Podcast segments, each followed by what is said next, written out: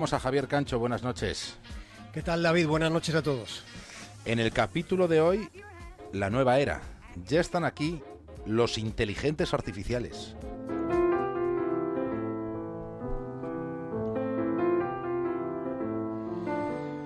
Va a suceder. El 47% de los empleos que hay en este momento van a desaparecer en los próximos 10 o 20 años. Esta es la previsión que hace suya la propia Unión Europea. Estamos hablando de casi la mitad de los trabajos que conocemos, casi la mitad. Y en la otra mitad, donde no va a haber una destrucción masiva de tejido laboral, lo que habrá son cambios, cambios enormes. Se acerca la tormenta perfecta del mercado laboral. Los modelos de trabajo que ha habido durante generaciones están a punto de saltar por los aires. Durante los próximos minutos desde Punta Norte en la Brújula vamos a tratar de indagar en ese tiempo que está por llegar para tratar de contarles cuáles son los sectores sobre los que se cierne el riesgo de la desaparición.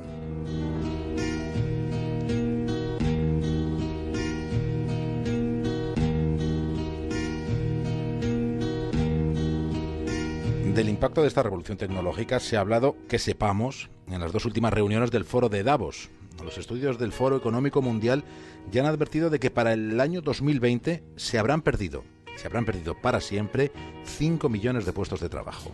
5 millones de personas en el mundo no tendrán opción de volver a trabajar, ninguna opción. Lo dicen los analistas del Foro de Davos. Hay algo que debemos saber. Este es el asunto. Esta es la gran referencia económica y política del momento en el que estamos y hacia el que nos dirigimos. Los productos de inteligencia artificial están sofisticándose mucho más deprisa de lo que la mayoría de las personas cree. Incluso, probablemente más deprisa de lo que la mayoría de los profesionales de la información cree conocer.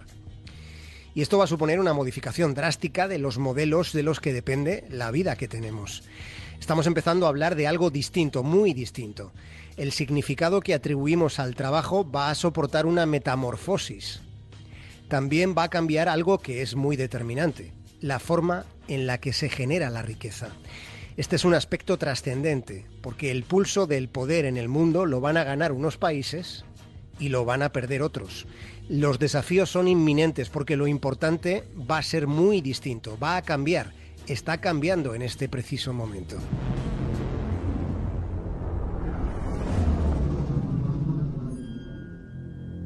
Todas las civilizaciones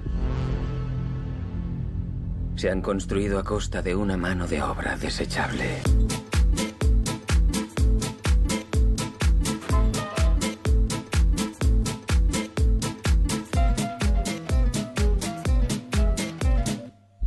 Estamos hablando de una transformación que permitirá ganancias enormes a las empresas que controlen todos estos procesos.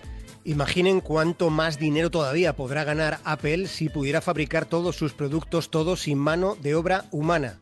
Esta opción no es una ensoñación. Esto será así con esta multinacional y con otras muchas. Así será con los bancos que prestarán y moverán cantidades, cantidades millonarias cada año sin que se involucre en todo este trance financiero prácticamente a ningún ser humano como sujeto laboral.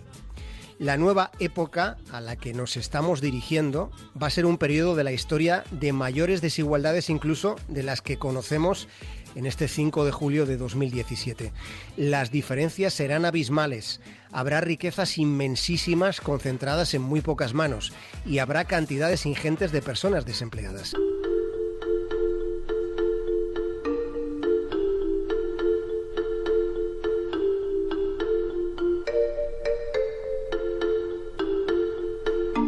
¿Quién ha ganado el duelo en el nuevo orden mundial que se está desplegando? Esta es una pregunta esencial y para esta cuestión trascendente empieza ya a haber, podemos esbozar una respuesta. Los vencedores serían Estados Unidos y China. La mayor parte de la riqueza que se genere con la inteligencia artificial irá directamente a compañías de estos dos países. Por eso en el último foro de Davos, la mayor defensa del libre mercado la hizo el dirigente de un partido comunista.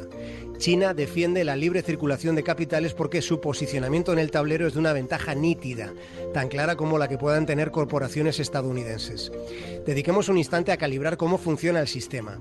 La inteligencia artificial trasladada a los modelos productivos funciona del siguiente modo. Cuanto, cuantos más datos tengas, mejor resulta tu producto. Cuanto mejor sea tu producto, podrás recabar más datos. Cuantos más datos acumules, más posibilidades tendrás de atraer talento. Cuanto mayor sea el talento del que se disponga, mayor y mejor desarrollo tendrá ese producto. Al final, este es un círculo virtuoso, pero solo para los que estén dentro del circuito. Y en ese circuito, básicamente, están China y Estados Unidos. Durante los tres lustros últimos han reunido talento, han acaparado el mercado y a estas alturas disponen de los datos, es decir, tienen la información y por tanto manejan el poder. Compañías chinas de reconocimiento de voz como iFletech o empresas de reconocimiento facial como Megui o Sunstein son ya líderes mundiales en este tipo de industria nueva de la que dependerá de la que va a depender la mayoría de las empresas del planeta, mientras Estados Unidos encabeza el desarrollo de los vehículos autónomos con Google, Tesla o con Uber. En cuanto al mercado de Internet para el consumidor, para algo cotidiano, para concernirnos a todos, en ese ámbito hay siete empresas chinas y estadounidenses comandando las operaciones. Son Google, Facebook, Microsoft, Amazon, Baidu, Alibaba y Tencent. Estas son firmas gigantes, mastodónticas, que han ido expandiéndose por todos los rincones del globo. Se han adueñado de los nuevos mercados, de los mercados de un nuevo tiempo, en una, en una era que está comenzando. Ya nos planteamos aquí, Javier, hace unas semanas, una cuestión histórica. Si hemos dejado atrás la edad contemporánea, y todo hace pensar que ha sido así.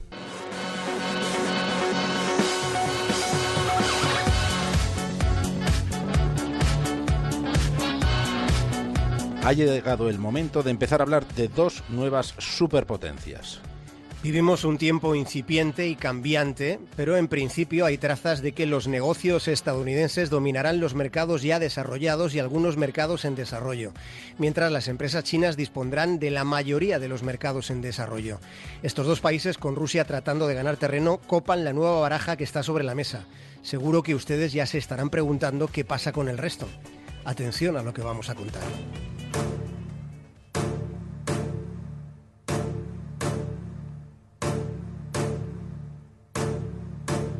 Habrá que empezar a pensar cómo minimizar la brecha que abrirá la inteligencia artificial entre los que la tienen y los que no la tienen.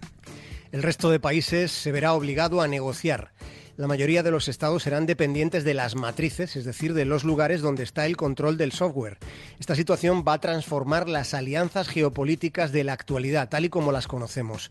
En los países dependientes, el paro será mucho más intenso y más extenso, más duradero de lo que hemos conocido hasta el momento. Pensemos en que la inteligencia artificial, la robótica, la nanotecnología, la impresión, la impresión en tres dimensiones, la biotecnología, todo esto va a estar interconectado. Cuando se haya culminado ese proceso, pensaremos en lo lejos que queda el siglo XX. Pero en este tránsito que está resultando fulgurante, la destrucción de profesiones va a ser mayor que la capacidad para crear otras nuevas.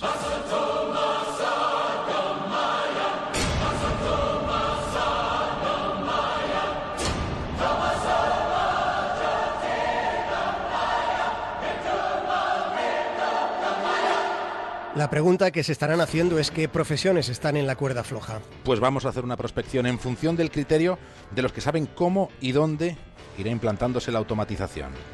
Profesiones que están a punto de pasar a la historia son sobre todo aquellas que tengan que ver con trabajos administrativos, contabilidad, atención directa, transporte. Muchos empleos de oficina, la mayoría dejarán de existir, o la banca tal y como la conocemos. No habrá tanta escabechina, pero dicen que habrá una importante aniquilación de tejido laboral en los procesos de fabricación, producción y construcción. En cambio, habrá más teletrabajo, habrá más trabajadores freelance, mientras que en casi todas las industrias harán falta analistas de datos. Esta será una profesión de futuro. Hay quien dice que van a ser malos tiempos para las profesiones humanísticas, pero también hay quien dice que en cualquier profesión nueva va a ser muy imprescindible mucho la creatividad. Más de un tercio de las habilidades esenciales que demandarán las empresas en el 2020 no se consideran cruciales a día de hoy.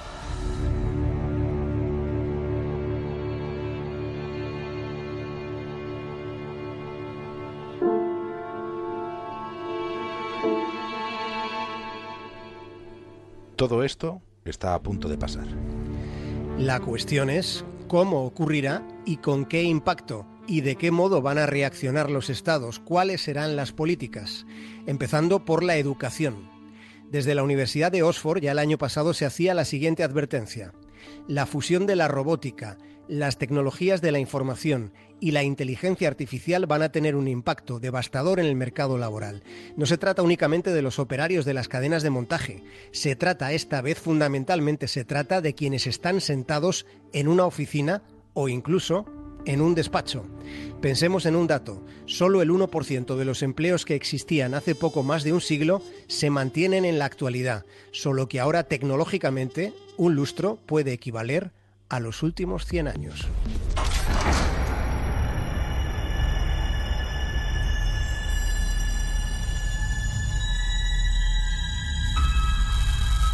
Una vez tuve tu trabajo. Se me daba bien.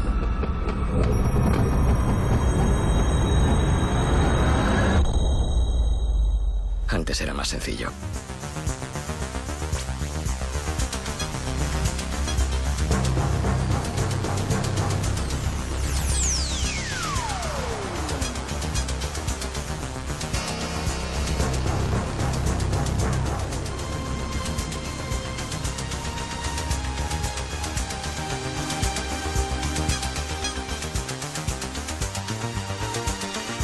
Hasta mañana, Javier Cancho.